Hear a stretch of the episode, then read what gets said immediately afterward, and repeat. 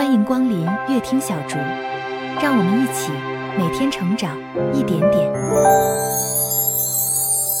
现在，让我们跟随全真七子求道的踪迹，一起继续聆听七真实传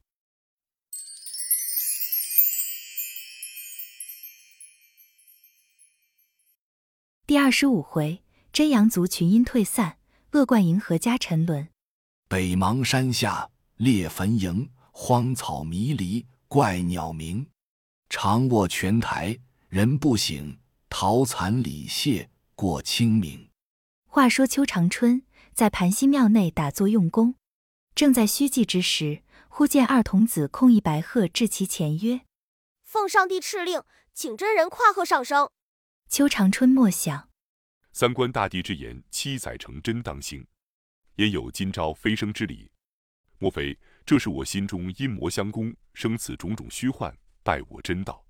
只这一点醒悟，二童子也不见了，也没什么白鹤，独自一人坐在半边蒲团上。窗外星月交辉，万籁无声。这真是平白生出许多奇奇怪怪的事来。若不是念头抱得稳，险些差之毫厘，失之千里。自悔不该逞一时之性。去试赛麻衣，故惹下许多阴魔。若不练去阴气，焉能纯阳？又想了一想，必用个混魔之法，方能群阴削尽，使他无隙可乘，乃为上策。于是离了盘溪，来在一个土山，见坡下有一原石，重可百斤，也是个僻静之处，乃接草未安，打坐其中。若到阴魔发现之时，他便速来将那原石往上搬运。移至半坡，复使坠下，又来静坐。景象一生，便运势混至。如此三年，阴魔尽退，遍体纯阳，诸般景象入眼皆空，灵明日柱，天机自应。只有一桩故事，但天机不可泄露，须去点化一番。若能使他醒悟，可免此沉沦，不失上体好生之德，下开救济之门。当时离却土山。要去办这件事情。且说看陇之地有个富户，姓王名云，家中富豪，人都称他为王大户，也算得一个财东。依山傍水而居，自得山环水抱之盛。门外一道溪河。这王云虽有偌大家私，却居心刻薄，惯使大秤小斗，轻出重入，一味欺贫凌弱，占田夺地。他家那些奴仆，狐假虎威。狗仗人势，占骗相鱼，奸淫妇人，无所不为。仗着主人是药，造下弥天罪过，犹然不知。他家门外有一大石，长丈余，高数尺，头大为小，像狮子一般，故此呼为石狮子。在外边做活路的人甚多。每到吃饭时，看守庄门的人拔在石狮子背上，用梆一敲，四下都听见，即回来吃饭。这是常规。相去不远，有个山坡，坡上修了一观音庙，是王云先祖所建也。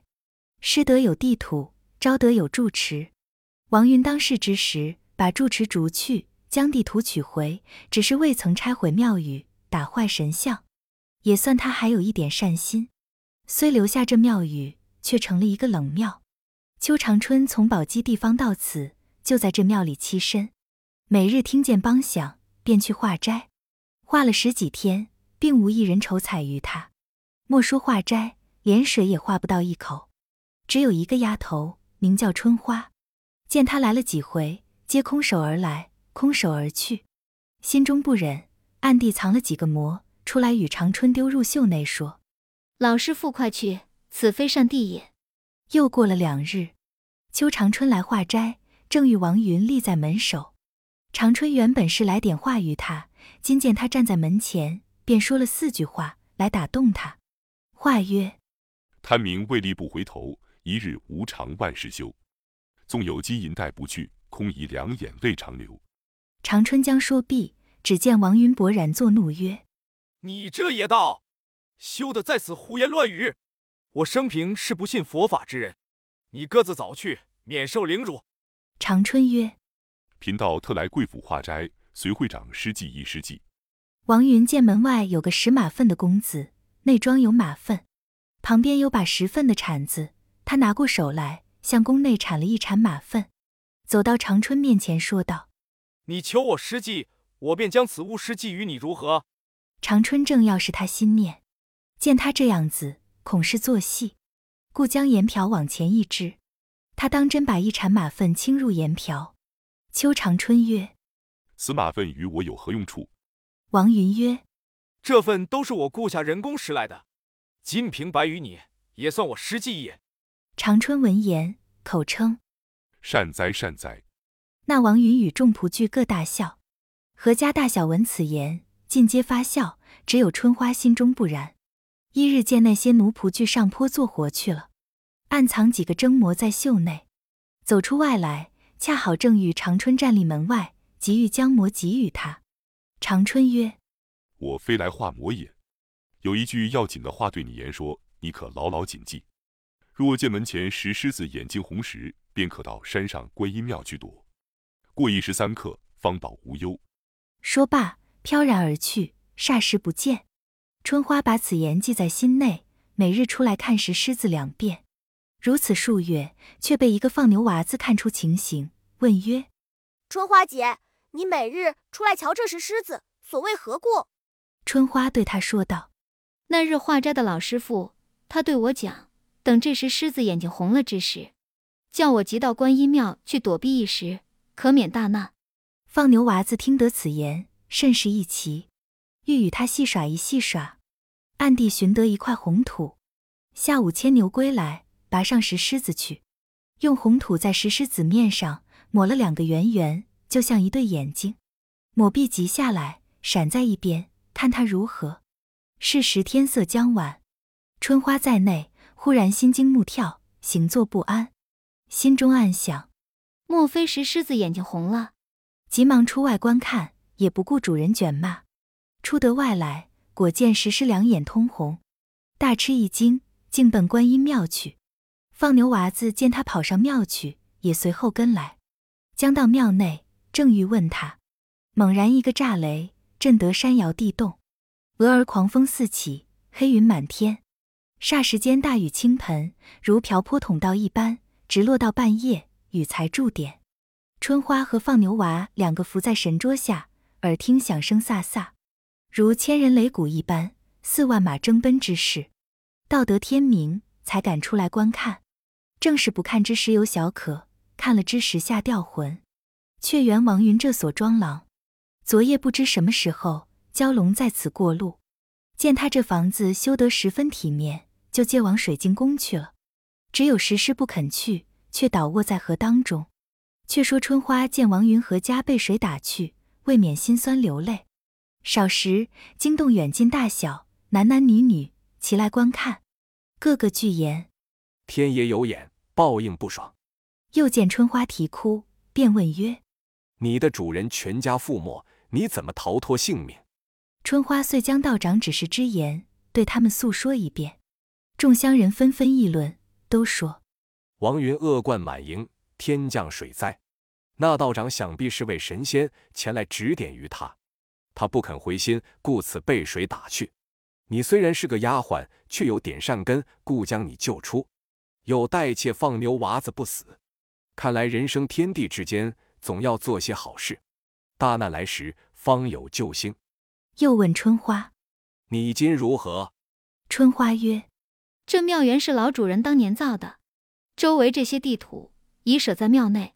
如今我就在这庙里大发修行，也不想那花花世界、红尘美景。”众人说：“如此甚好，我们与你凑些盘费，暂且度日。待秋收之后，不少吃用。”众人说毕，各去凑了些钱粮，交与春花。